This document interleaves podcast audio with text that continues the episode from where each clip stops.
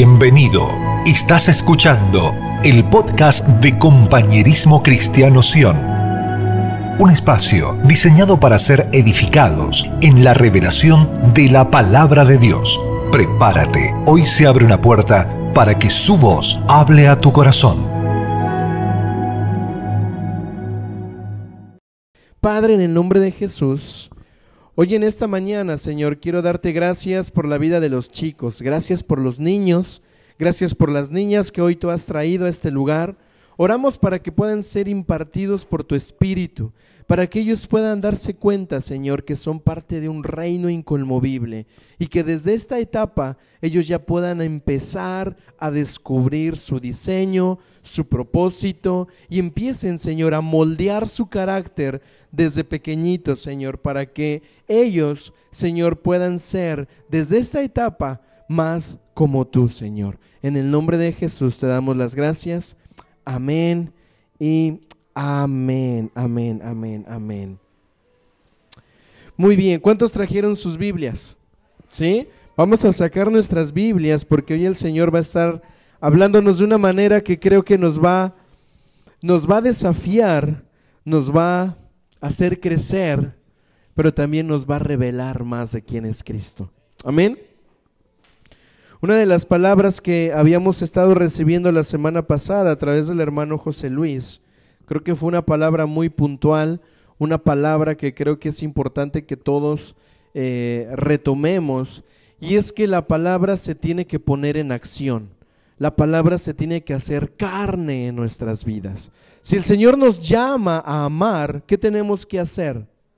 Amar. Si el Señor nos llama a perdonar, ¿qué tenemos que hacer? Y cada una de las palabras que Dios nos da son verdades eternas. Diga conmigo, verdades eternas. Quiere decir que es una verdad que no va a caducar, que no se va a vencer.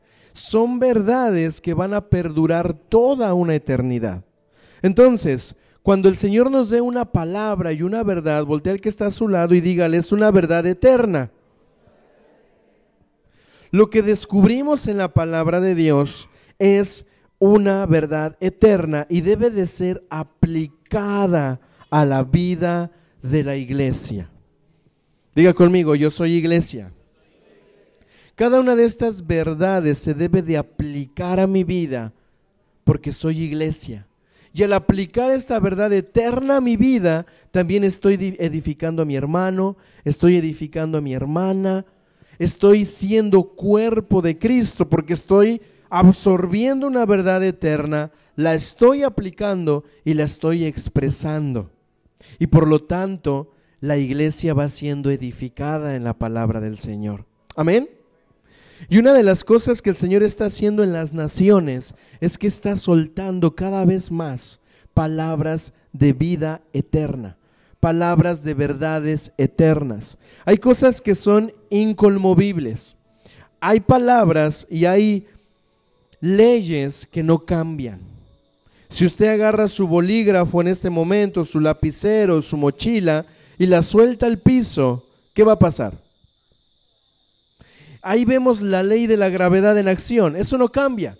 ¿Por qué? Porque es atraída por la fuerza que hay en el centro de la tierra. Todo cuerpo que tiene más es atraído al centro de la tierra y esa es una ley que se llama gravedad. Y no podemos cambiar esa ley. No podemos decir, no, vamos a decir mañana esto va a cambiar. No va a ser así. Mañana todo mundo ya no va a tener más y vamos a andar volando. Es una ley natural. Todos somos atraídos por la gravedad. Las verdades eternas de Dios son así, son inmutables, inconmovibles, no cambian. Por más que tú seas lo que seas, hagas lo que hagas, si el Señor te dijo, yo te amo, y porque te amo he entregado mi Hijo unigénito, para que si crees en Él no te pierdas y tengas vida eterna, eso no cambia. Eso sigue siendo una verdad aquí y en cada nación de la tierra. ¿Cuántos estamos gozosos por eso? Esas verdades no cambian. Vamos al libro de Colosenses capítulo 1, versículo 15, por favor. Cuando lo tenga, diga amén, lo tengo. Diga aleluya, gloria a Dios. Y si no lo tiene, diga no lo tengo. La verdad, y se quedaron callados casi todos. Colosenses capítulo 1, versículo 15.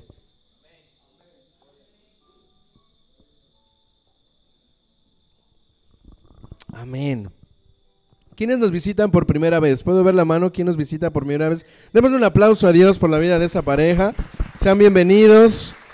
Sean bienvenidos a este lugar, a este espacio. Los amamos, los bendecimos. Eh, el Señor es, es, fiel, ¿verdad?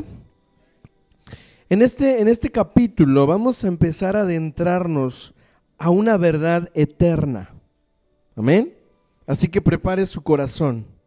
Esta verdad es una verdad eterna y está pasando ahora.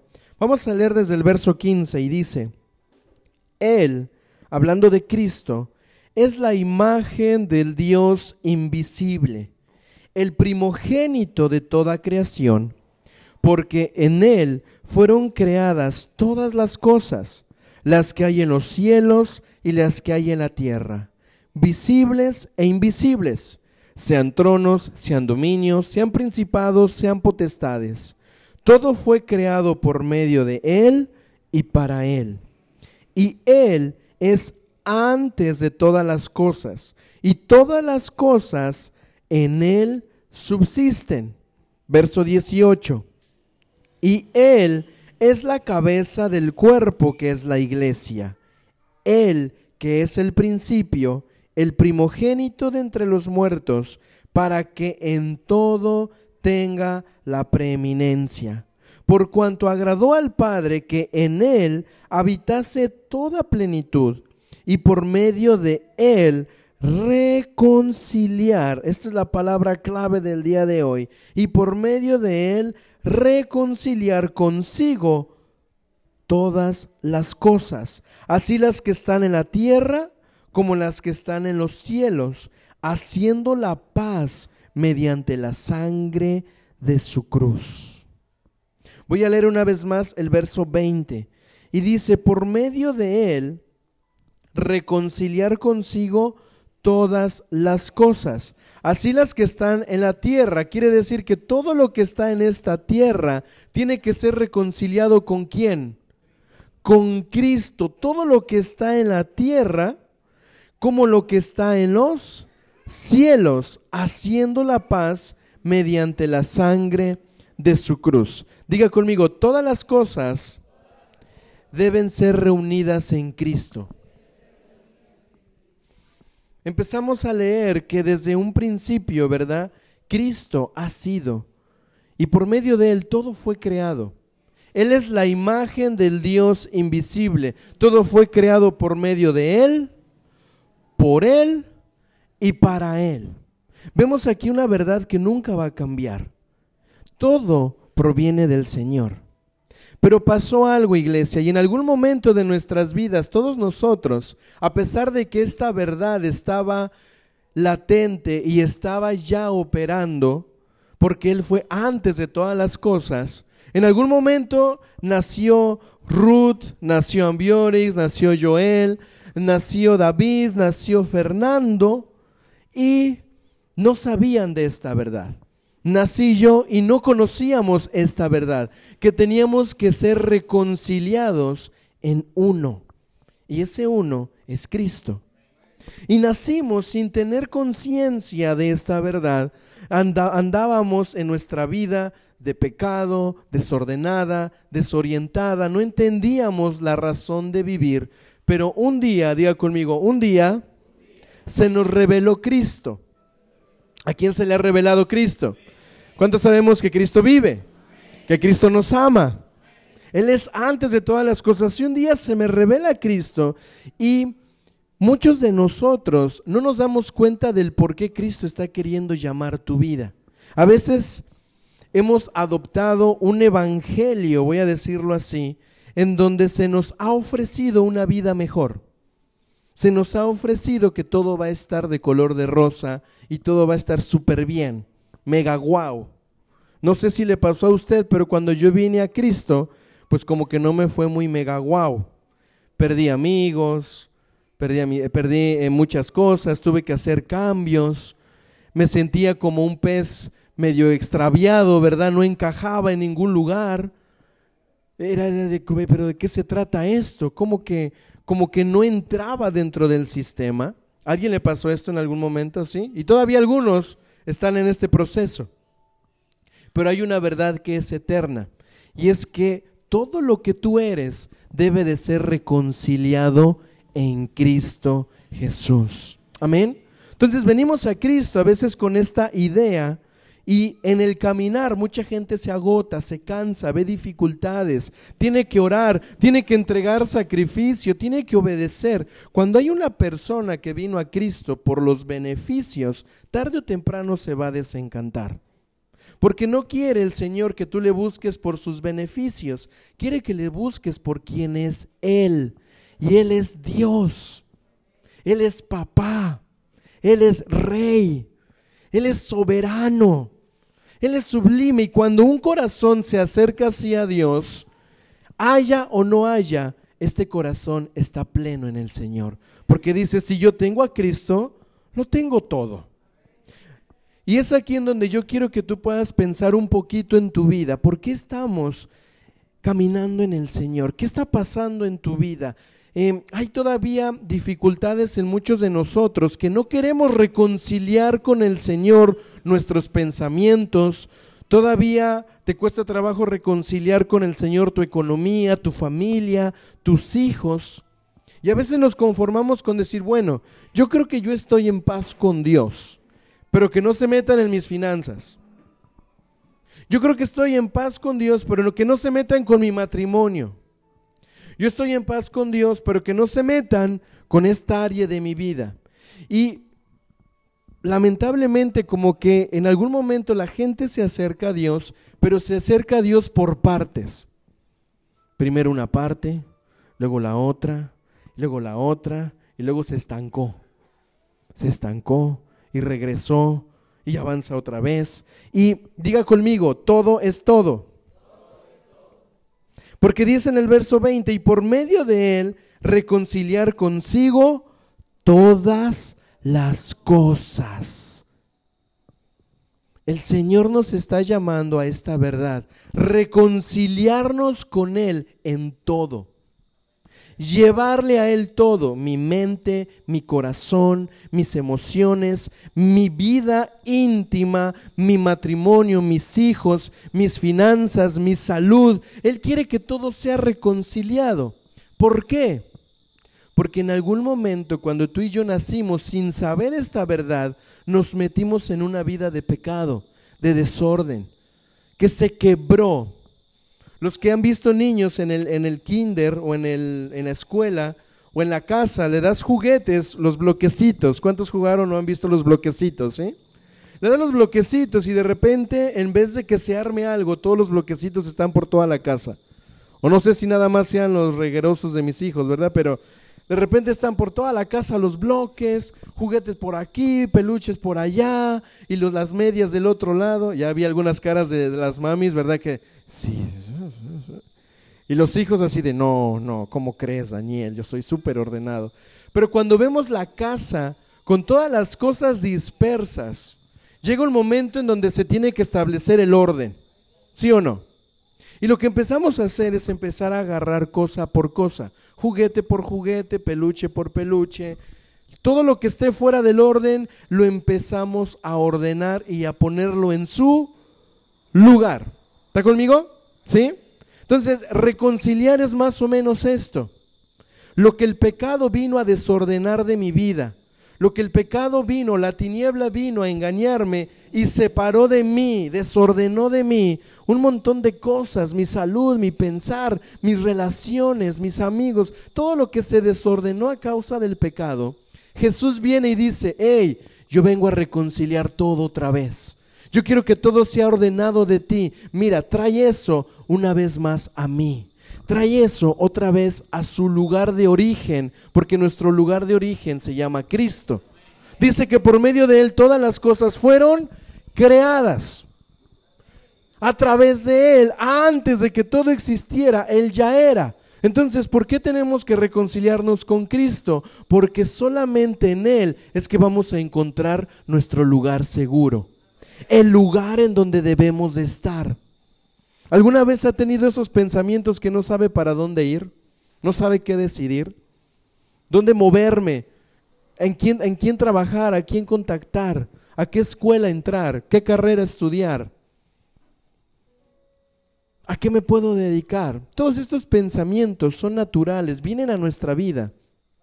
Pero tenemos que adoptar esta verdad, salud. Y la verdad es que todas las cosas tenemos que llevarlas a Cristo, reconciliarlas con Él. A veces nuestra mente está tan ocupada con un montón de cosas que se nos olvida reconciliarnos con el Señor. Pero diga conmigo, hoy yo voy a reconciliarme. Y a veces hemos usado esta palabra como cuando con alguien eh, tienes un pleito, una pelea, una disensión. Hoy me voy a reconciliar con mi esposa. No, no, es un ejemplo, ¿ok? Es un ejemplo. Yo estoy bien con mi esposa, pero eh, puede haber pasado cualquier situación y ah, hoy tengo que reconciliarme. O alguna, alguna situación con algún amigo, algún miembro del trabajo, de la escuela. A veces creemos que cuando hay conflicto solamente viene la reconciliación. Y déjame decirte que en parte eso es reconciliarse también. Porque cuando estamos separados de Cristo, quiere decir que estamos en conflicto con sus verdades. Estamos en conflicto cuando empezamos a escuchar una verdad de Dios y yo estoy en pecado, me causa conflicto. ¿Qué? ¿Tengo que dejar eso? No, no, mejor yo no voy a la iglesia. Allí en la iglesia me dicen que tengo que dejar esto. No, no, no, no. Pero yo todavía no estoy listo. No es el tiempo. ¿Cuántos hemos escuchado eso alguna vez? Todavía no, siento que no es el tiempo. Pero eso sucede porque las verdades eternas de Dios, al no estar reconciliadas conmigo, causan un conflicto. Chocan, chocan y chocan. Y me conflictúa. No quiero ordenar esto, no quiero poner esto en su lugar. Me gusta el desorden, en pocas palabras. yo sé que a nadie le gustaría que le dijéramos eso, mira, tu vida está hecha un desorden. No es una, no es una buena conversación, pero cuando hay una persona que, a pesar de conocer las verdades, este es otro ejemplo, y viene a la iglesia, y está conociendo de Cristo y a pesar de eso sabe que hay cosas en su vida en desorden y no las quiere reconciliar, o una de dos, o no se le ha revelado Cristo como es, o tiene un corazón rebelde. ¿Por qué? Porque cuando Cristo se nos es revelado, todo empieza a reconciliarse por medio de Él. Amén. Entonces diga conmigo, todo debe ser reunido en Cristo. Amén. Quiero resaltar el capítulo, el verso 17 del capítulo 1 en varias versiones. En la versión anterior dice el verso 17, y Él es antes de todas las cosas, y todas las cosas en Él subsisten.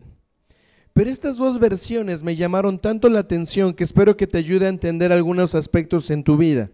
Dice la nueva versión internacional en el verso 17, Él es anterior de todas las cosas que por medio de Él forman un todo coherente.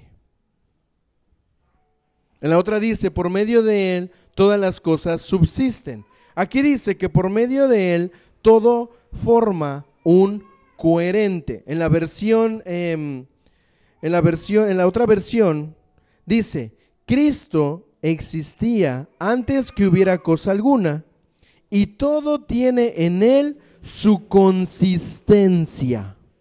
Hmm. En una versión dice que todo en él subsiste, que todo en él es coherente y en otra dice que todo tiene su consistencia. Subsiste, coherente y es consistente. Aquí hay algo que espero que el Espíritu Santo me ayude a, enseñarle. Yo creo que le va a enseñar. Y es que no puede haber algo creado y que en algún momento, ¿verdad? Em, al quebrarse, al vaciarse, siga en la misma condición. Voy a poner un, ejemplo. Cuando usted tiene un vaso de vidrio y se rompe el vaso de vidrio, usted no dice, sírveme un vaso de agua en el vaso que se acaba de caer. Es imposible. Se rompió, se quebró. No hay dónde colocar el líquido porque no, no, no está en la condición para hacerlo. Entonces, cuando nuestras vidas en algún momento por el pecado fueron quebradas, o por malas decisiones, o por rencor, o por rechazo, por lo que usted quiera, se lastimó, se quebró, y está todo en desorden sin reconciliar, no podemos contener nada, no podemos subsistir, no podemos tener todo en un coherente, no podemos tener consistencia. No sé si me va siguiendo. ¿Está aquí? ¿Sí? Ahora, la consistencia quiere decir que es una cualidad o propiedad de las cosas que las hace resistente. ¿Ha visto de esos, de esos, em, hace mucho tiempo, cuando se estaban creando los celulares, eh, eran unas, unas, parecían unos bloques gigantes, ¿no? Con antena, hasta parecían las películas, era, era, era wow. Pero empezó a evolucionar este proceso de los celulares y empezaron a salir más modernos, con camarita y lo demás, pero hubo unos celulares en particular que eran todo terreno. No sé si aquí salieron, que se caían y no se partían. ¿Verdad? ¿Cómo le llaman acá? los guayayelo, no sé, bueno, pero eran, jugaban, podías aventar el celular y mira, no le pasaba nada, tampoco era abusar, no, había unos que sí se pasaban y aventaban duro, pero eran resistentes los celulares. Y dígame usted, ¿para qué sirve un celular? O en ese tiempo, la invención del celular era tan extraordinaria porque podías hacer una llamada y mandar un mensajito. Hoy en día los celulares se supone que deben de tener esa función. Pero no, ahora tenemos smartphones, teléfonos inteligentes que hasta piensan por ti, te, te gobiernan, ¿no? Porque todo el tiempo hay que estar ahí checando las notificaciones, qué pasa. Ahora ya no es que tú lo gobiernes, ahora te gobierna el smartphone a ti. Te avienta cosas, te quiebra cosas, te pone ideas, te quiere hacer estar ahí esclavizado. Dese cuenta, dese cuenta cuánta gente pasa más tiempo a veces en el teléfono que en otra cosa. Pero esa es otra historia. No lo voy a atacar por ahí, no se sienta mal, ya que el Señor le juzgue a usted. Pero esos celulares que se podían romper de cualquier, que no se podían romper, eran usados, sin, ningún, sin ninguna dificultad.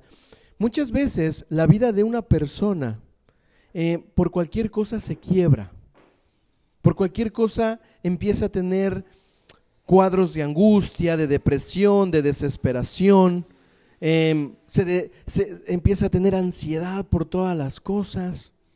Un día se queda sin trabajo, se deprime, llora, pone canciones tristes. Cuando de repente viene alguna situación en donde está enfermo y le duele tanto, ¿verdad? Que dice, me voy a morir. ¿Ha conocido gente así? Que se va al extremo, se, se quiebra rápido. Pero dice aquí en esta, en esta parte que cuando alguien tiene consistencia, le hace resistente. Dice que Cristo existiera antes de cualquier otra cosa y todo tiene en él su consistencia. Van a venir situaciones difíciles a nuestra vida, momentos duros, pero cuando yo estoy reconciliado con Cristo, cuando todo está ordenado en Él, voy a tener consistencia, voy a ser resistente. Van a venir las dificultades, dice la palabra, ¿verdad? ¿Verdad? Tormentas, vientos, mareas, pero no voy a caer. ¿Por qué? Porque tengo consistencia. ¿Me va siguiendo? Entonces, la resistencia en nuestras vidas va a depender de nuestro grado de reconciliación con Dios. A medida que mi mente está reconciliada con Dios, mis pensamientos van a ser más firmes, más fuertes, más consistentes. En el tiempo de la pandemia usted, usted pudo ver cómo la gente se llenó de miedo a lo primero. ¿Por qué? Porque era algo desconocido, era algo que estaba corriendo por todos lados, una voz de miedo. Y los que no tenían pensamiento reconciliado con Cristo, escuchaban más las noticias que lo que el Espíritu Santo dijera de ese tiempo. Yo veía gente que estaba más tiempo viendo las noticias para saber, estaba toda llena de temor. Y por otro lado, personas preguntándole a Dios, ¿qué es esto, Señor? ¿Qué quieres que hagamos? Sabemos que tú eres nuestro Padre y nos guarda. Aquí hay dos ejemplos de vidas. Una vida consistente que tiene pensamientos resistentes en Cristo, reconciliado en Cristo, y otra persona que únicamente está, ¿verdad?, con pensamientos que se quiebran, que no está reconciliado con el Señor y tiene, por lo tanto, un cierto acuerdo con el miedo, con el mundo, con lo que me está diciendo la sociedad. Entonces, ¿qué tipo de persona quiere ser usted? Una persona que tiene su mente reconciliada con Cristo, que tiene consistencia, fortaleza, firmeza, que es coherente, o una persona que tiene conflicto con Cristo, que mejor va a hacer caso a las cosas de afuera. Todos vamos a elegir lo bueno, ¿verdad que sí? Conscientemente nadie elige lo malo, pero en la práctica, en el día a día, sabiendo qué es lo bueno, terminamos yéndonos por el otro camino. ¿Por qué pasa eso? Porque hay áreas en su vida que no están al 100% reconciliadas con el Señor. Entonces, la consistencia tiene que ver también con que hay solidez, es confiable, es certero y perdurable. Cuando hablamos de coherencia o consistencia, según sea el objeto o el material o inmaterial, sobre lo que se aplique este atributo, quiere decir confiabilidad. Cuando usted está caminando por primera vez, ahí vemos varios niños que están en ese proceso, van adquiriendo cierto grado de confianza. Algunos, aunque se caigan y se den, dicen, no importa, ¿verdad? Se hacen resistentes a los chipotes ahí, o cómo le llaman, a los... A los Algunos ya ni lloran, ¿no? La primera vez lloraban, ya la segunda vez se van puliendo. Pero a medida que uno va caminando, va teniendo más fortaleza en sus pasos. La fe, hermano, voltea que está a tu lado y dile, la fe tiene que hacerse consistente. Tiene que hacerse resistente. Tiene que hacerse perdurable. Tiene que ser sólida. ¿Está acá? ¿Sí? ¿Cuántos vamos por eso? Entonces, vemos aquí un principio bien importante. Al momento de reconciliarme con el Señor, no solamente entro en paz con Él, sino que Él me hace coherente, me hace resistente, puedo subsistir por Él. Amén.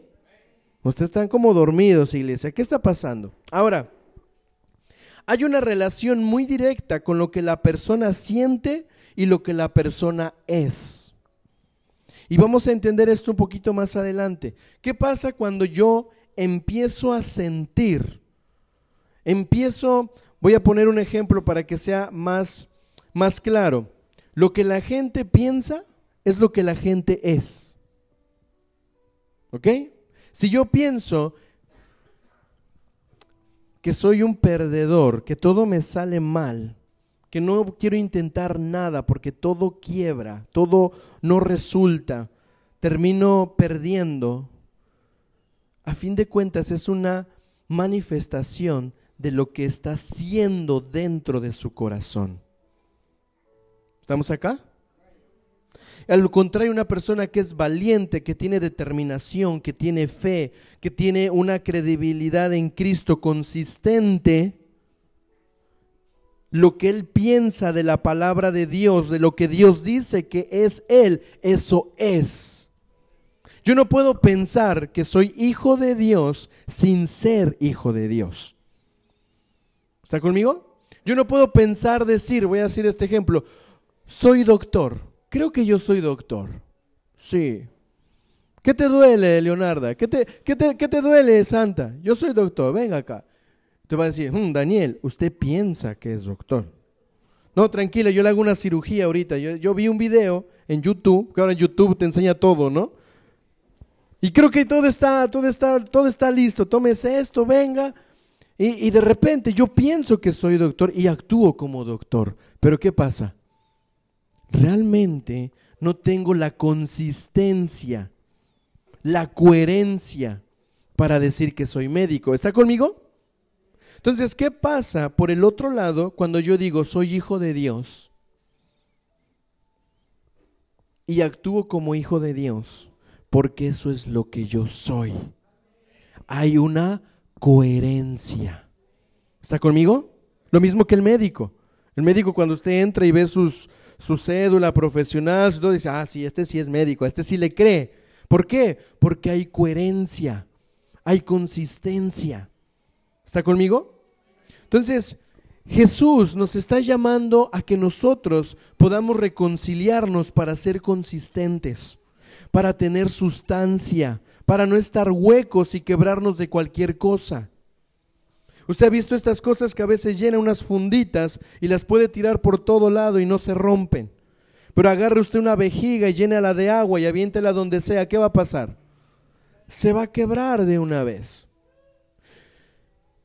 Un día una persona me dijo, mira Daniel, tienes que entender que es más importante lo que dejas que te llene que lo que tú quieras dar. Y me hizo pensar varias veces, porque ¿cómo yo, me, yo voy a ser más importante por lo que me dejo que me llene? Dice, sí, ¿qué estás viendo? ¿Qué estás aprendiendo? ¿Qué estás leyendo? ¿Qué estás consumiendo? Lo que tú ingieras, todo lo que tú dejes que entre a tu vida va a ser más importante que lo que tú pienses que vas a dar. ¿Por qué? Porque eso va a constituir lo que tú eres. Entonces, aquí hay un principio, iglesia. Muchos de nosotros tenemos una separación, una división en nuestra vida. Tenemos áreas, tenemos eh, fragmentaciones en nuestros pensamientos, tenemos un desorden, para decirlo en otras palabras. Mi mente por acá, mi corazón por allá y mis acciones por acá. Pienso una cosa, siento otra y termino haciendo un desastre. ¿Y por qué me salió esto si no era lo que pensaba, pero me fui por lo que sentía? Entonces no hay coherencia. ¿Alguien le ha pasado eso alguna vez? ¿Sí? No levante la mano, nada más asiente, tranquilo, no lo quiero exponer. Pero en algún momento de nuestra vida pensamos hacer una cosa porque sentimos y el resultado, perdón por el efecto, ¿verdad? En Cristo, cuando venimos al Señor, nuestra vida va a ser del todo coherente. Lo que pienso, lo que siento y lo que hago va a ser una misma cosa. Tengo una familia próspera porque eso fue lo que atraje del reino en mi mente, eso fue lo que sentí y en eso trabajé. Mi familia y yo le serviremos al Señor. Soy coherente. Voy a entregar mi vida al Señor porque Él dijo que si yo creo en Él, Él me dio poder de ser hijo de Dios. Y por lo tanto camino como hijo de Dios, hablo como hijo de Dios, me expreso como hijo de Dios y todo lo que yo hago y toca mi mano prospera. Porque me muevo con coherencia. Porque lo que pienso, lo que siento y lo que hago es una sola cosa. ¿Está conmigo? Entonces, ¿qué pasa con las personas que no logran esta conexión? Necesitan reconciliarse con Cristo. Necesitan reconciliar todo con Él. Hay áreas en tu vida que probablemente están desordenadas. La gente proyecta lo que hay en su corazón. Jesús lo dijo en otras palabras, de la abundancia del corazón, dígalo de nuevo, de la abundancia del corazón. Ay, no sé por qué dije eso. Hmm. se me salió. No era lo que quería decir. A ver, de la abundancia de qué? Del corazón. Lo que la gente proyecta, los, las conductas, las acciones, las formas de vivir, como tú estás viviendo, proyecta lo que hay en tu corazón. ¿Qué hay en tu corazón? Si en tu corazón está reconciliado con Cristo, eso es lo que va a proyectar tu vida, va a proyectar Cristo. Pero si mi corazón está lleno de amargura, lo que voy a proyectar, ¿qué va a ser? Amargura. Voy a estar peleado con todos, voy a estarlos mirando de lejos, ¿verdad? Hay gente que todo el tiempo está así con esto aquí como arrugado. ¿Cómo le llaman? El ceño fruncido. Eso, así. ¿Estás enojado? No. Oh, menos mal. ¿Qué tú tienes? Nada. Te dejo solo, como quieras. Pero no estás bravo. No, te dije que no. Oh. Piensa una cosa, dice otra, pero expresa otra. Entonces dice que no está enojado, pero lo que está en su corazón lo termina proyectando. ¿Está conmigo? Y usted, hermano, está gozoso en el Señor. Sí, amén.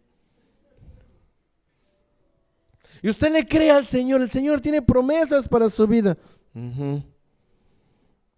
Amén. Es decir, cuando mi corazón está lleno de las verdades de Dios, yo voy a proyectar las verdades de Dios.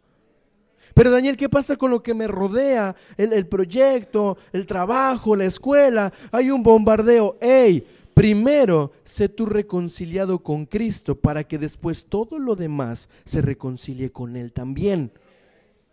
¿Está conmigo? Entonces diga conmigo, me tengo que reconciliar. En una parte de la escritura, el profeta Ezequiel tiene una visión de los cielos y se le abre los cielos y él puede ver la imagen de, de un hombre con cuatro rostros. Lo hemos estudiado eso en algún momento. Él está mirando, mirando la eternidad, él está mirando a Jesús y dice que tiene un rostro de león, uno de águila, uno de buey y uno como de hijo de hombre. Yo no me puedo imaginar eso, cómo habrá sido. ¿verdad? Pero él ve sus cuatro rostros y ve y visualiza, ¿verdad? Y después, muchos, muchos años después, se tiene un entendimiento de que esta era la expresión de quién era Jesús. Él se movió como león, como rey, vino a hablar de un reino, ¿verdad? es la expresión profética, la visión que tuvo siempre la profecía desde tiempos antiguos hasta el tiempo del cumplimiento. Él es, Él es el que gobierna desde las alturas. Y todos nos quedamos con la parte más bonita, el león. ¿Cuántos queremos ser leones? ¿Verdad? Y como que, la fuerza del león, y no volvemos atrás, ¿dónde están los de metanoia, verdad? Y, oh, ahí vamos, ahí vamos, no volvemos. El león te da como que cierto sentido de grandeza, llegó el león. Estarás flaquito y chaparrito, pero te sientes león. Llegó el león. El águila, las alturas visión, fuerza. Y nos quedamos viendo como que las partes más grandes de Dios, ¿no? Águila y león. ¿Y cómo se llama tu negocio? Los leones del Señor. Oh, es que suena poderoso. ¿Y cómo se llama, cómo se llama este proyecto? Las águilas de Cristo. Oh, suena, suena poderoso, ¿sí o no? ¿Y quién no quiere manifestar actitud de un león o de un águila? Lo queremos. El águila se renueva, el águila tiene un montón de cualidades, pero Ezequiel nada más ve el rostro de estos dos, de estos dos eh, animales. Él ve el rostro de un buey. Le digo, ¿quién quiere ponerse, verdad? ¿Quién dice, ¿cuántos bueyes sabemos aquí? Pues, será usted, hermano. Yo soy león. Águila. Bueno, el águila no hace así, ¿verdad? Pero buey, que sea otro, hay que dejarle al cuerpo también, no lo voy a acaparar todo, hay que dejarle al cuerpo. Jesús es un todo coherente. Jesús es un todo coherente. Jesús es uno. Jesús es el león, el águila, el buey y el hijo del hombre. ¿Está conmigo? Sí, esto lo estamos hablando proféticamente, ¿ok? Entonces tiene la, actitud del león, tiene las cualidades de un águila, pero también tiene el servicio, la humildad, la mansedumbre de un buey para cumplir su trabajo. Cuando Jesús vino a la tierra no dejó nada a la mitad, no se quedó sentado haciendo, ángeles, hagan todo esto por favor. Él no fue y hizo las cosas de una manera mediocre. Él trabajó y todo lo que hizo lo terminó de forma completa. Dice la palabra que Él derramó su sangre hasta la última gota. Cuando estaba en Getsemaní, Él estaba orando, Señor, si puede pasar de mí esta copa, que pase, pero que no se haga mi voluntad, sino la tuya, Señor, la tuya. Un buey, cuando es puesto el yugo sobre su cuello para arar la tierra, no está para hacer su voluntad, está para hacer la voluntad del que lo guía. Si yo quiero ser todo un coherente con Cristo, tengo que absorber lo que Cristo es. Tengo que aprender que si Él me da palabras, me da autoridad, me da visión como un águila, pero también quiere que yo le sea fiel y le obedezca tal cual buey a la hora de arar la tierra. Pero se da cuenta que a veces eso no lo queremos. Queremos la cosa fácil, rápida, solución inmediata. Y eso es lo que la, sociedad nos está causando en este momento, todo más rápido. Cada vez los negocios tienen que tener comerciales más rápidos, tienen que vender en menos minutos, en menos segundos. El pastor Mike me comentaba una vez, Daniel, es tremendo lo que está pasando en Estados Unidos, dice, porque cada vez eh, vende, vende más y es más popular aquel que hace las cosas en menor tiempo. Y me ponía un ejemplo, dice, si sale un microondas, una, máquina que te diga, en un minuto y medio usted puede tener una comida preparada para toda su familia, todo el mundo va y la compra en un minuto y medio, cocinar. Señoras, hermanas, ¿quién no quisiera cocinar en un minuto y medio? Oh, todos se la compran. Pero a la siguiente semana aparece otra máquina diciendo, esta máquina en un minuto, 15 segundos le prepara la comida. ¿Cuál va a vender más? Oh, más rápida, 15 segundos. Por 15 segundos se van a comprar la otra. Pero aparece otro. Cocina esta máquina en, en un minuto.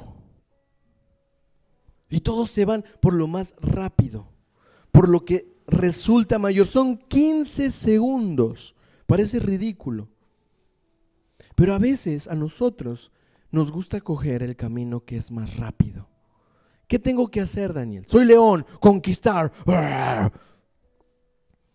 ¿Qué tengo que entregar al Señor? Tienes que entregar tu casa, tu familia, tienes que entregar sacrificio a Dios. No, no, no, Daniel, no, no. Eso al paso, al paso, en el tiempo, tú sabes. Porque uno va aprendiendo en el Señor. Es que mira, Jesús entregó todo. Y lo que nos toca a nosotros es entregarlo todo también. ¿Está conmigo? Entonces, la salvación, diga conmigo, la salvación es completa. En el momento que Jesús derramó su sangre por ti, la derramó completamente. No dejó un pedazo, lo, lo derramó por completo, para salvarte a ti por completo, para que por medio de él todo sea reconciliado.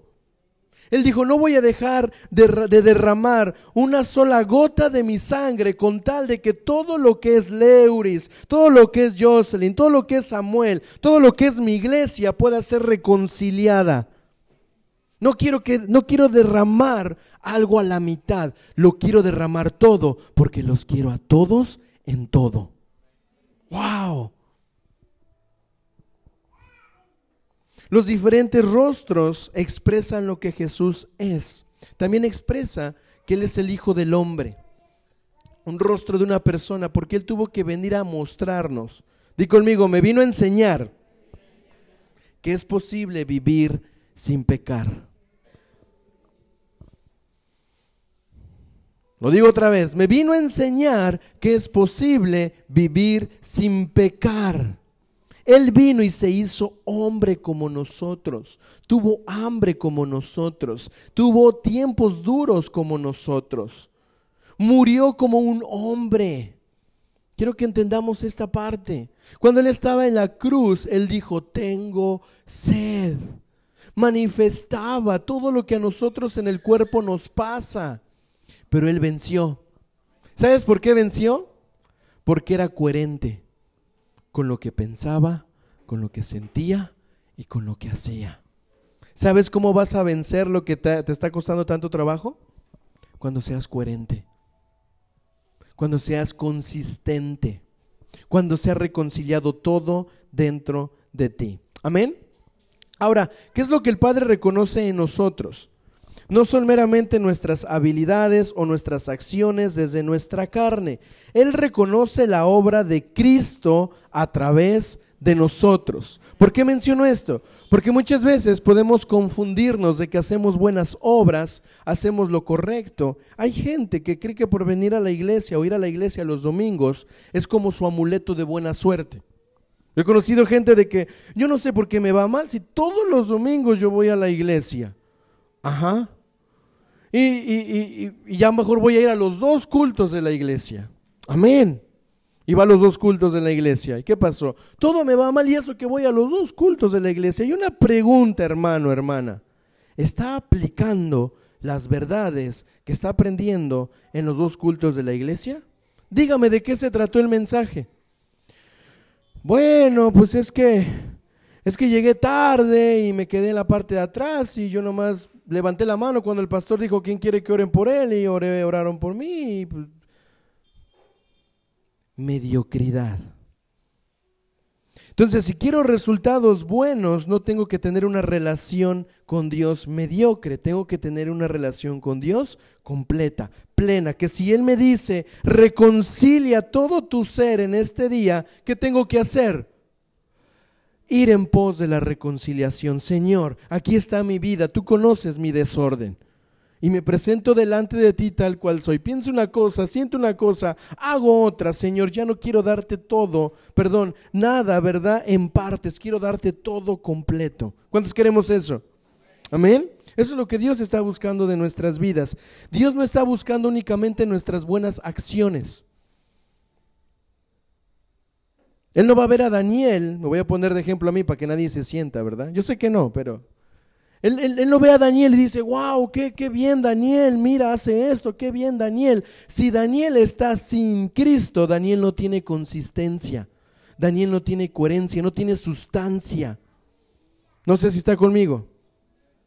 Pero si Cristo está en mí y ha reconciliado todo con el Padre, Él no va a decir, mira Daniel, Él va a decir, mira a mi hijo. ¿Está conmigo? Él va a decir, mira a mi hijo. ¿Mi hijo Daniel? No, mira a Cristo, hijo, operando en Daniel. Mira. Y eso es lo que los niños están aprendiendo ahorita y arriba. Están aprendiendo lo importante que es entrar en hijo. Entrar en Cristo. Entrar en quien es Él. Y saber que nuestra vida es segura siempre en Cristo. Amén. Entonces Él reconoce a Cristo en nosotros. De hecho, Jesús dice que hagamos buenas obras únicamente para que el Padre sea glorificado. Voltea al que está a tu lado y dile, glorifica al Padre. Ahora el que está del otro lado, dile, glorifica al Padre.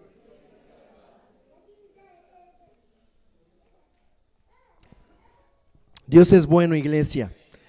Él nos está queriendo reconciliar y yo ponía las imágenes aquí, todas las naciones porque vamos a entrar a algo que es sumamente poderoso para mí. Y creo que el Señor, el Señor de todas las naciones, va a reconciliar a los que son suyos. Va, a traer de vuelta a los que son de Él. Jeremías 32, 36. Vamos a leerlo. ¿Cuántos sabemos que Dios nos ama? ¿Sí? El Señor le ama tanto y si le corrige, si le exhorta, si le llama, es por amor. Él es amor. Todo el tiempo el Señor te sigue amando, te atrae, te quiere hablar, te quiere dejar ver cómo Él te ama, cómo Él te hizo. Él, Él no se ha cansado y no se va a cansar de amarte. Y no sé a ti, pero a mí eso me llena de tanta esperanza y de tanto gozo de saber que el amor de Dios no se acaba. ¿A cuánto se nos ha dañado alguna comida en algún momento, verdad? Ves la fecha de caducidad y dices, se dañó. No hace daño, yo soy de los que a veces veo que se daña algo. Ay, dale una probadita, seguro está bueno. Si no me sabe dañado, no lo voto. Pero si me sabe dañado, está dañado, está dañado, está dañado. Entonces, el amor de Dios no se vence, no se caduca, siempre es. Amén.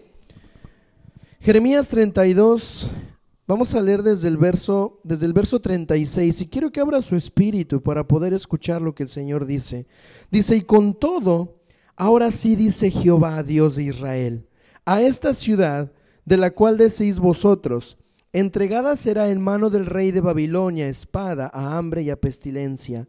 He aquí yo los reuniré de todas las tierras a las cuales los eché con mi furor y con mi enojo e indignación grande, y los haré volver a este lugar, y los haré habitar seguramente, y me serán por pueblo, y yo seré a ellos por Dios.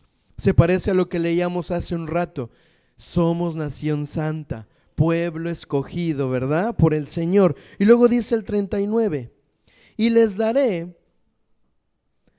un corazón y un camino para que me teman perpetuamente, para que tengan bien ellos y sus hijos después de ellos. Y haré con ellos pacto eterno que no me volveré atrás de hacerles bien, y pondré mi temor en el corazón de ellos, para que no se aparten de mí. Y me alegraré con ellos, haciéndoles bien, y les plantaré en esta tierra en verdad de todo mi corazón y de toda mi alma. Qué bonita promesa de Dios. Número uno, que quiero, algunas cosas que quiero resaltar acá.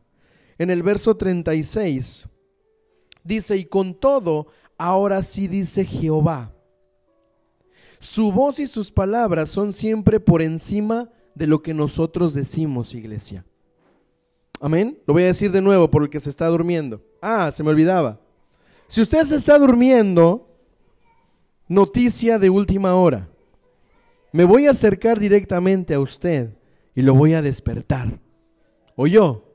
Así que si quiere aguantar esa vergüenza, duérmase. Pero si no, no se duerma. Lo voy a ir a despertar. ¿Ok? Amén. Porque aquí venimos a buscar al Señor, no a dormirnos. Si quiere dormir, quédese en su casa. Pero aquí venimos a escuchar lo que el Señor nos quiere hablar. Amén. Voltea al que está a tu lado y dile, no te duermas.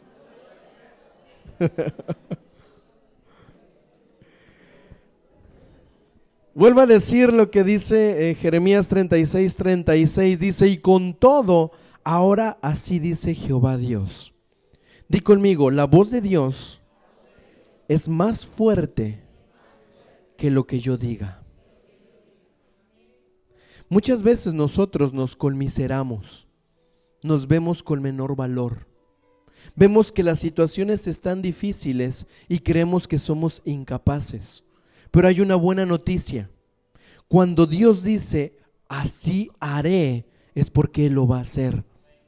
Cuando Dios te dice, ahora sí dice el Señor, ahora sí digo yo, ten la seguridad de que el Señor lo va a cumplir.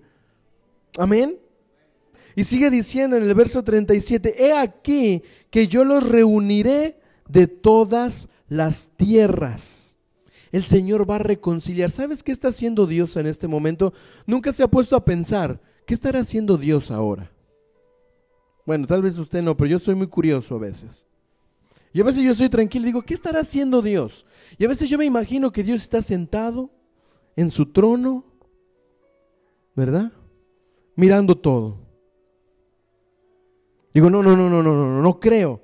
No creo, Dios, Dios gobierna, ¿verdad? ¿Cómo dice que Dios está en todas partes? Entonces a veces me imagino a Dios que está en todas partes. Digo, bueno, posiblemente sí, sí, porque así lo dice su palabra, pero el asunto no es dónde está, sino qué está haciendo Dios. Yo le hago una pregunta, ¿qué está haciendo Dios en este momento? O sea, Dios, Jesús, Voy a decirlo así, un día Jesús está en el día de reposo y sus discípulos le preguntan, ¿por qué no descansas? O los fariseos. Dice, no, porque hasta esta hora mi Padre está trabajando. ¿Sí se acuerda de ese versículo? Entonces, Dios está trabajando. Ya sé, sé quién Dios es, dónde estará, qué está haciendo, qué está haciendo Dios trabajando. Voltea al que está a tu lado y dile, Dios está trabajando. La pregunta ahora siguiente es, ¿en qué está trabajando? Hermano, sea curioso por preguntarle a Dios. Dios no se enoja. Si usted le quiere conocer, Dios le va a revelar. Dios no quiere estar lejos de usted, quiere estar cerca de usted, quiere enseñarle qué está haciendo. ¿Sabes cuántas cosas Dios está haciendo sin que tú te des cuenta? El hecho de que tú no veas a veces las respuestas que quieres no quiere decir que Dios no está trabajando. Dios sigue trabajando. Dios está obrando. Dios está moviendo en toda la tierra. Dios está hablando a sus siervos. Dios está levantando hijos por las naciones.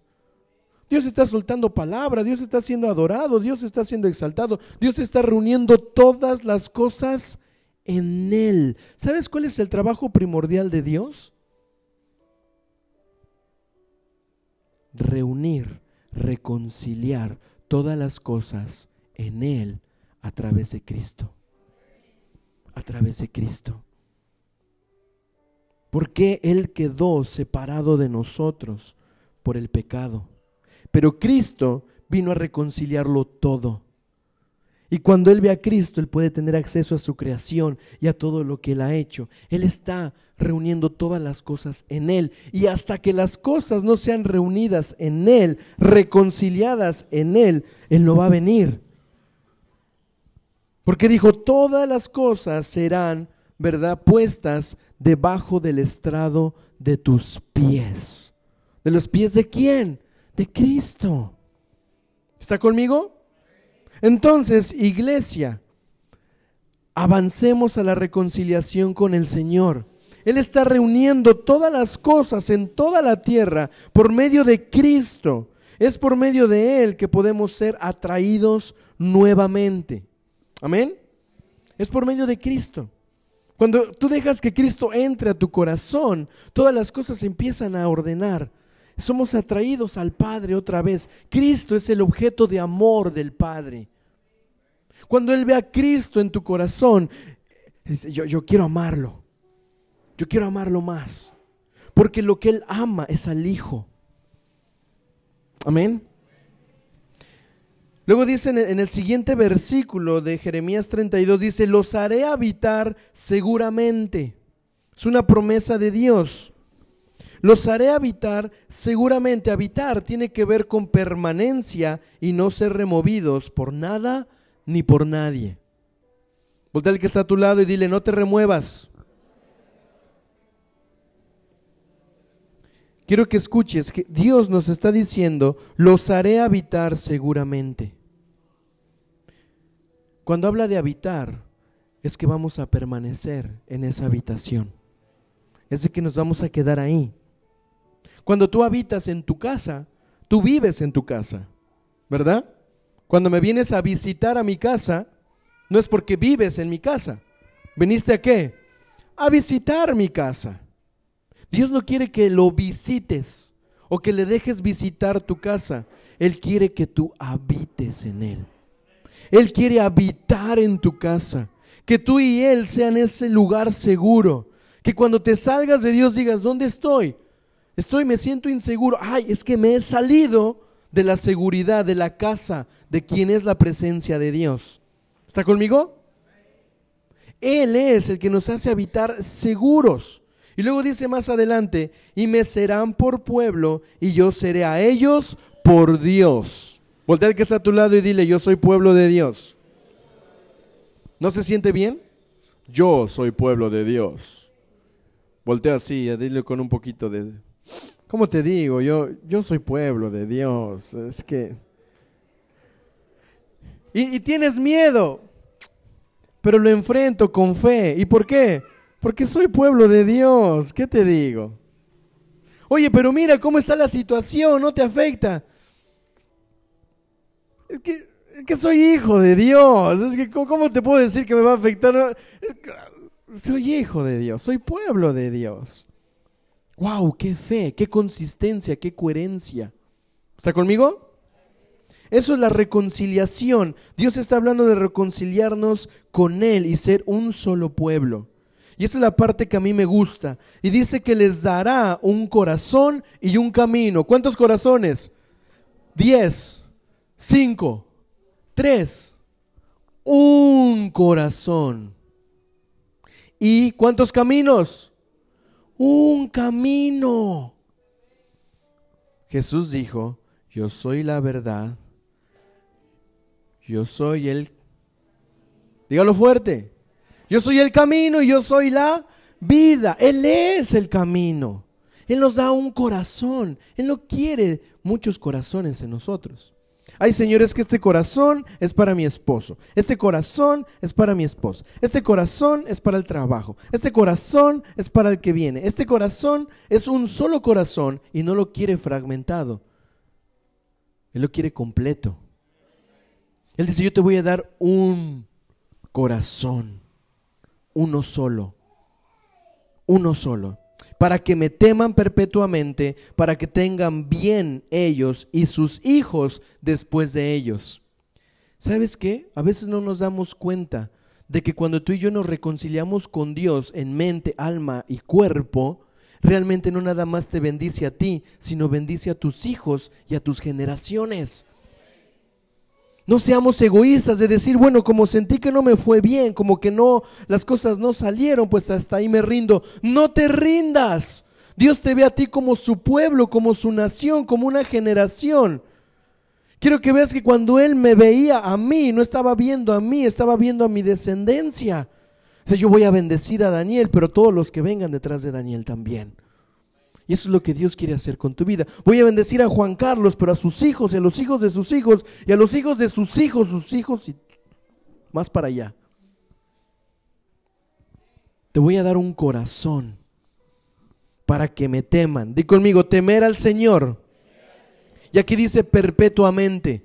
Temer al Señor no es un día, el domingo, en la alabanza. Temer al Señor es en cada momento de tu vida. Estás a punto de tomar una mala decisión. Teme al Señor. Estás solo, nadie te ve, estás a punto de hacer algo injusto, teme al Señor. Crees que eso no hace nada, pero delante de Dios te desconecta, te crea conflicto con el Señor. Teme al Señor, Él te dio un corazón, no lo compartas con nadie. Pero Daniel, ¿no hay que amar a la familia? Sí, pero primero ama a Dios. Cuando amas a Dios, automáticamente todo se reconcilia en el Señor. ¿Está conmigo? Sí, ya voy, ya voy. Dice, y haré con ellos pacto eterno, que no me volveré atrás de hacerles bien, y pondré mi temor en el corazón de ellos, para que no se aparten de mí. Di conmigo, el Señor no quiere que me aparte de Él. Quiero que veas esta verdad, Dios no quiere que tú te apartes de Él. Es como cuando están así los bebés o los niños y de repente ves que el niño se va y dice, ¿a dónde va? No quiero que se vaya. Quiero que te quedes conmigo.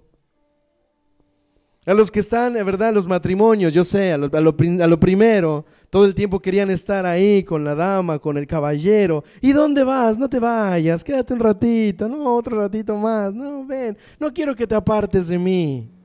Ay, quisiera estar un poco más de tiempo aquí. El deseo de Dios es que no te apartes de Él. Él está haciendo todo lo necesario y dice, ya entregué a mi hijo, te amo tanto. ¿Por qué, Señor? Porque no quiero que te apartes de mí. Quiero que te quedes cerca de mi corazón. ¿Que no entiendes que no te quiero lejos? Te quiero aquí en mi casa. Quiero que habitemos juntos. ¿Que no entiendes que lo que soy yo y lo que tengo, quiero dártelo por medio de Cristo? ¿A dónde vas?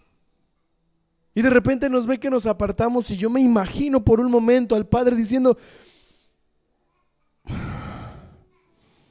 teniendo todo el poder, Él te deja la decisión a ti. Él no quiere a nadie a fuerza.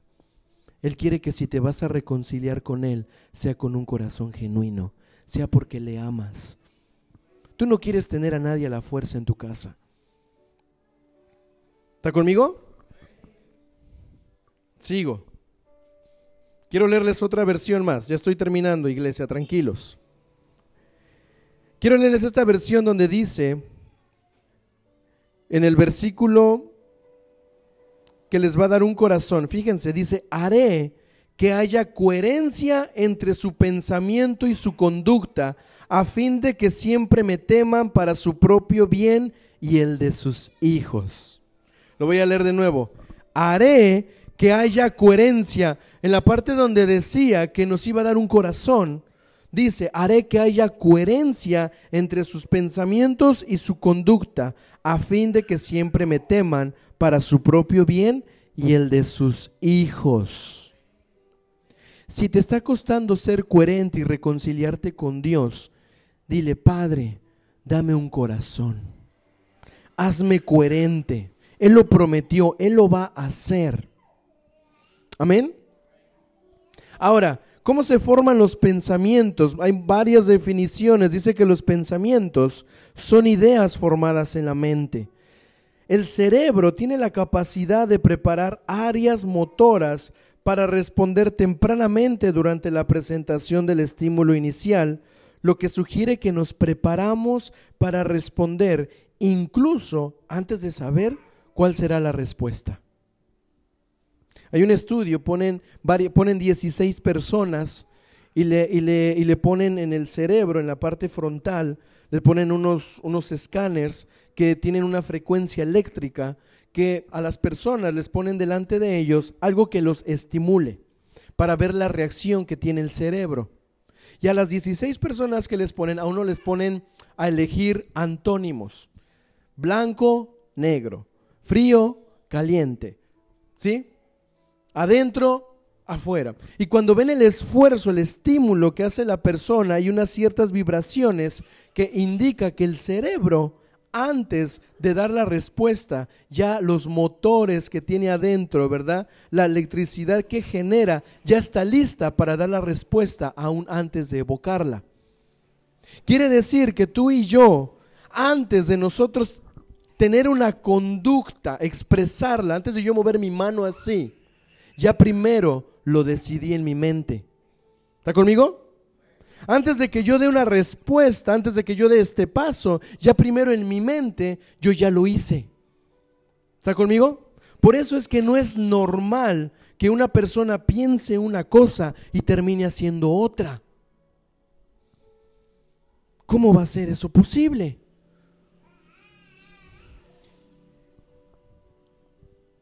Otra definición de los pensamientos dice que es la capacidad que tienen las personas de formar ideas y representaciones de la realidad en su mente, relacionando unas con otras. Entonces, ¿por qué le leo esto? Porque dice Dios, haré que haya coherencia entre sus pensamientos y su conducta.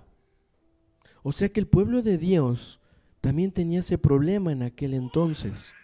Pensaban una cosa y hacían otra. Y dijo Dios, ustedes no van a poder yo voy a tener que hacer un corazón nuevo para ustedes. Voy a poner coherencia, sustancia, consistencia, para que lo que piensen sea lo que hagan. ¿Cuántos queremos adorar a Dios? Pero el cuerpo nos gana. Nos queremos sentar, nos queremos mover. ¿Cuántos queremos recibir la palabra de Dios? Pero el calorcito nos agota, ¿verdad? Daniel se tarda un montón en predicar. Nomás que lo diga preciso y conciso, que me diga qué hacer y ya me voy a mi casa. Pero sabes que nuestros pensamientos son importantes, porque tus pensamientos prácticamente es lo que eres. Lo que el hombre piensa, eso es. ¿Ya me siguió? ¿Ya lo ve con más claridad? Entonces, mis pensamientos es temer al Señor, mis acciones van a ir en respuesta a temerle al Señor, honrar al Señor. ¿Y por qué ya no vas a beber al bar? No hace nada malo. Una cerveza, no pasa nada. Hmm, y lo piensas, lo consideras, lo decides. Extiendes la mano, pero cuando recuerdas que estás en un proceso de reconciliación del Señor, viene el pensamiento y dice, no, teme al Señor tu Dios no, lo voy a hacer. ¿Por qué? Porque temo al Señor mi Dios. ¿Está conmigo? Pero muchas veces nuestros pensamientos terminan traicionándonos porque no hay una reconciliación completa con el Señor.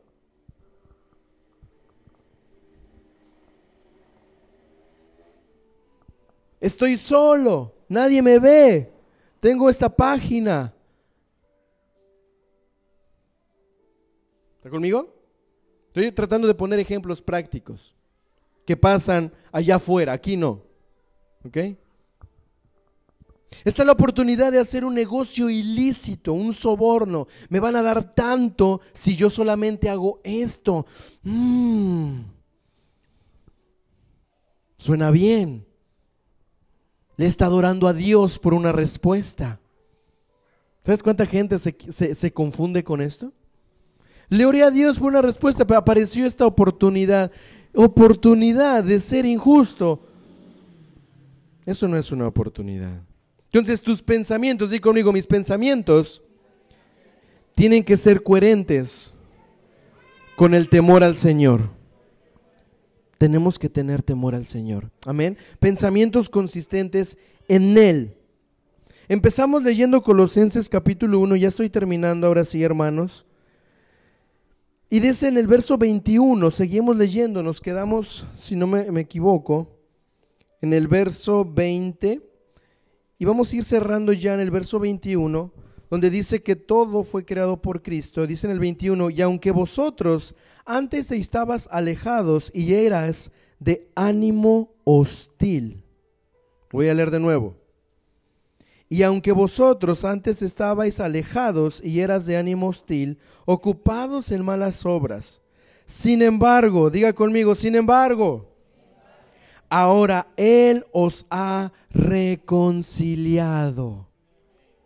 Quiero que vea, a pesar de nosotros ser malos y tener un ánimo hostil, ocupados en malas obras, Él os ha reconciliado en su cuerpo de carne mediante su muerte, a fin de presentaros santos, sin mancha e irreprensibles delante de Él.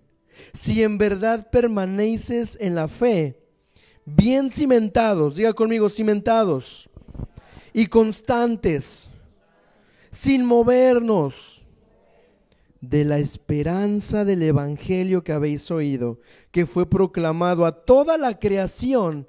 A ver, un mensaje que fue proclamado a toda la creación debajo del cielo y del cual yo, Pablo, fui hecho su ministro. Aquí hay algo muy importante, iglesia. El Señor nos llama a entender que antes de Cristo, antes de estar reconciliados con Él, teníamos un ánimo hostil. La palabra ánimo viene, ¿verdad?, de lo que, lo que tiene que ver con nuestra alma. Ahora, la palabra alma, ¿verdad?, viene de la raíz psique. Y el psique no es el tema de psicología, sino que tiene que ver mucho con nuestros pensamientos. Entonces, en otras palabras dijera, aquí antes estabais alejados y eras de pensamientos hostiles. ¿Está conmigo? Ahora, ¿qué significa hostilidad? La hostilidad es un sentimiento de oposición. Y antes ustedes tenían pensamientos de oposición. Lo podríamos leer así. O también hostilidad quiere decir una actitud provocativa y contraria que generalmente sin ningún motivo tiene que repercutir el uno al otro. Tiene este sistema de defensa el uno al otro. Entonces diríamos, y aunque ustedes estaban alejados con pensamientos provocativos, contrarios, sin motivo alguno hacia otro ser vivo, cuando tú y yo no estamos reconciliados con el Señor, tenemos pensamientos contrarios a Él. Lo provocamos, somos hostiles, vamos en contra de Él, lo rechazamos, hay una oposición. Si te cuesta trabajo entregarle algo a Dios, es porque tus pensamientos están siendo hostiles y es tiempo de rendirte delante del Señor. Él quiere todo también la hostilidad quiere decir que es, es un rasgo, esto está bien fuerte. ¿Se acuerda del experimento que decía, ¿por qué? ¿Por qué pensamos una cosa y hacemos otra? Es a causa de la hostilidad. La hostilidad denota, o mejor dicho, es un rasgo de una enfermedad que hace que los sentimientos se vuelvan excesivos. No le quiero decir enfermo, pero es un síntoma de que si lo que pienso y lo que hago no coinciden, es porque dentro de mí hay algo hostil que está rechazando, yendo en contra de una verdad eterna. Y por lo tanto hay conflicto en mi corazón, nada me resulta, nada me sale y creo que es Dios castigándome cuando la verdad es que estás teniendo una actitud contraria a las verdades del Señor y estás teniendo sentimientos excesivos. Que tenga oídos para oír, que oiga. Hoy el Señor quiere sanar esto en tu corazón. Si has tenido pensamientos, perdón, hostiles, el Señor quiere ordenar esto en tu vida. Él no quiere que seas contrario a Él.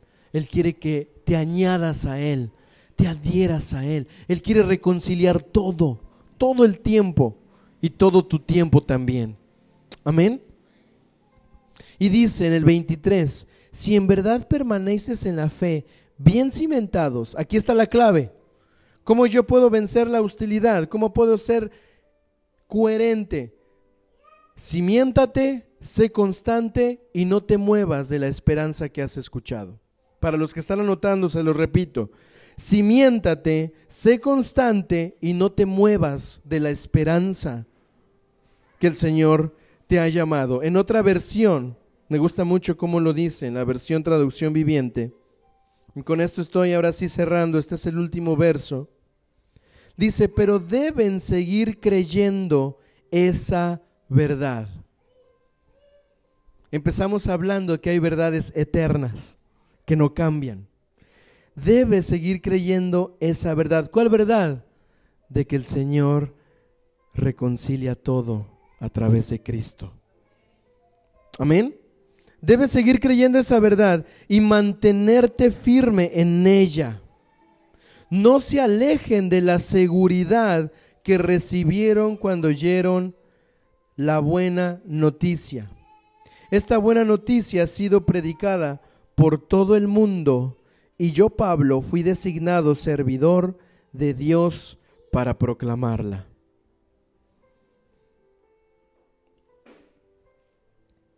El Señor quiere que habites en un lugar seguro con Él.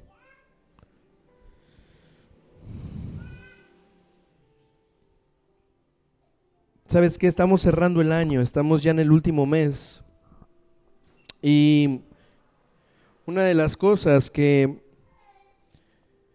los últimos meses, perdón, y una de las cosas que yo considero que son importantes para este tiempo es que veamos cómo venimos, cómo venimos cerrando este tiempo. Sé que no nos movemos bajo un sistema, pero quiero que tú te pongas a pensar, ¿Estoy completamente reconciliado con el Señor? ¿Estoy completamente unido a Él? Dice la palabra de Dios que debemos seguir creyendo. Yo te quiero motivar y voltea al que está a tu lado y dile, sigue creyendo.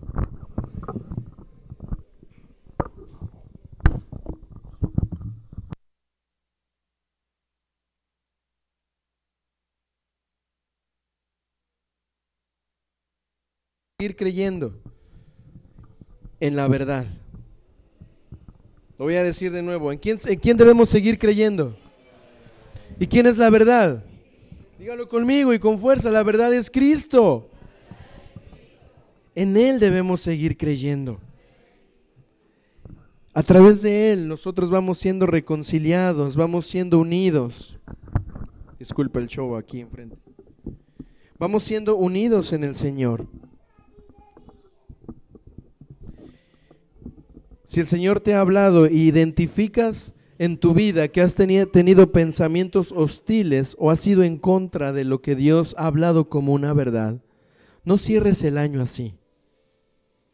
No, no desperdicies este tiempo que nos queda de un ciclo, de una etapa, con, con los mismos pensamientos contrarios al Señor. Cuando el Señor te llama a perdonar, perdona. Cuando el Señor te ame a amar, ama. Cuando el Señor te llame a tener un metanoia, cambia de mentalidad. Cuando el Señor te llame a dar, da. Cuando el Señor te llame a creer, cree. Aunque no veas nada, la fe es esto, la convicción de lo que no se ve. Y todo pensamiento hostil, preséntaselo al Señor. El pensamiento hostil es el que va en contra de Él. Amén. El Señor nos quiere dar un corazón. Pero si tú identificas estas partes en tu vida, yo te voy a pedir que, que en este tiempo cierres tus ojos un momento conmigo y vamos a pedirle perdón a Dios. Quiero que tomemos un tiempo honesto delante de Dios. Mira, yo conozco lo que pienso y lo que hay en mi vida, pero solo tú y Dios conocen lo que has estado cargando y lo que has estado pensando. Padre, en esta hora, Señor, queremos pedirte perdón, Padre. Perdónanos, Señor, porque en algún momento de nuestras vidas, Señor, empezamos a tener pensamientos contrarios a tu verdad. A pesar de conocerte, Señor, hemos ido por otro camino, Dios. Hemos actuado de otra manera. Pero hoy en el nombre precioso de Jesús, te pedimos perdón. Y ahí donde estás, con tus propias palabras, pídele perdón a Dios. Y le perdóname, Señor, porque a pesar de que sé que tengo que entregarte todo, todavía me reservo cosas para mí. A pesar de que entiendo que me estás llamando para estar unido a ti, me resisto. No quiero soltar mi vieja naturaleza, todavía me atraen viejos pecados o viejas maneras de vida. Señor, perdóname por no haberme, Señor, entregado por completo. Padre, yo sé que tú estás llamando una iglesia que sus pensamientos, sus sentimientos y sus acciones sean coherentes, sean consistentes. Pero hoy, Señor, te pedimos perdón. Te pedimos perdón, Señor, porque sabemos que en el fondo, Padre, muchos de, de, nuestras acciones han ido en contra de nuestros pensamientos. Padre, hoy te pido, Señor, que puedas circuncidar nuestro corazón y quitar Padre, todo pecado, todo pensamiento contrario a ti. Y Dios, hoy yo creo, yo creo que tú has extendido tu brazo, Señor, para levantarnos. Y si tu corazón está queriendo tener una determinación, como dice Colosenses 1:23, de mantenerte creyendo, de mantenerte cimentado y firme, de no alejarte, si esta quiere ser una actitud en tu vida y si tú le quieres dar paso a esta actitud de permanencia y de ser constante y de no alejarte de la buena noticia de Dios, yo te voy a pedir que te pongas de pie.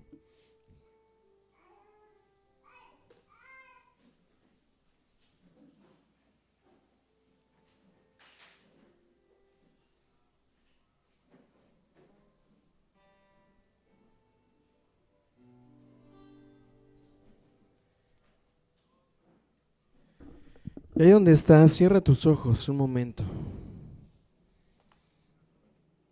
El Señor ya ha hecho todo lo necesario.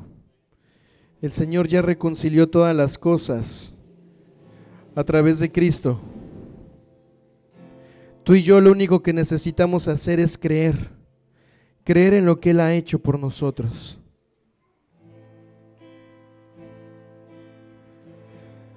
Dice Colosenses Él ha sido desde antes, que por medio de Él y por Él todas las cosas fueron hechas.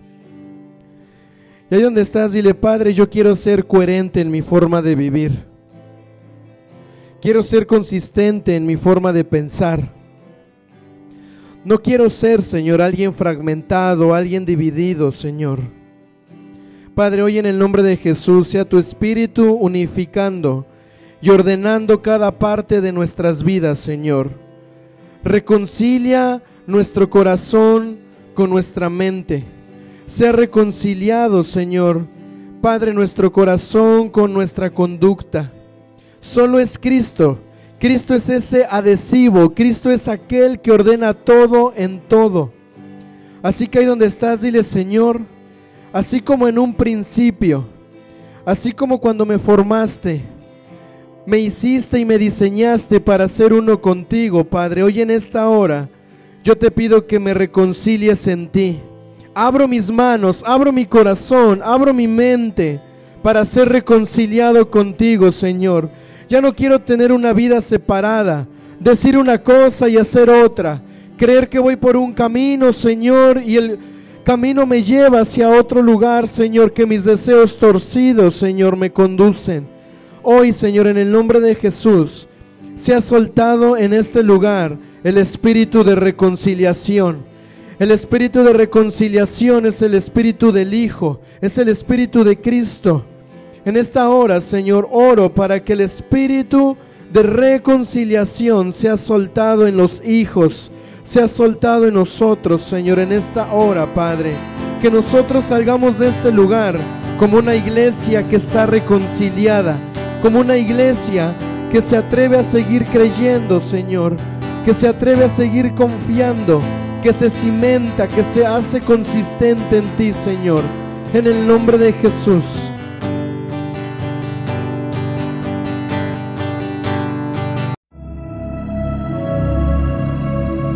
Si lo que acabas de escuchar fue de bendición, te invitamos a compartirlo y que nos volvamos a encontrar en un nuevo podcast de Compañerismo Cristiano Sion. Hasta la próxima.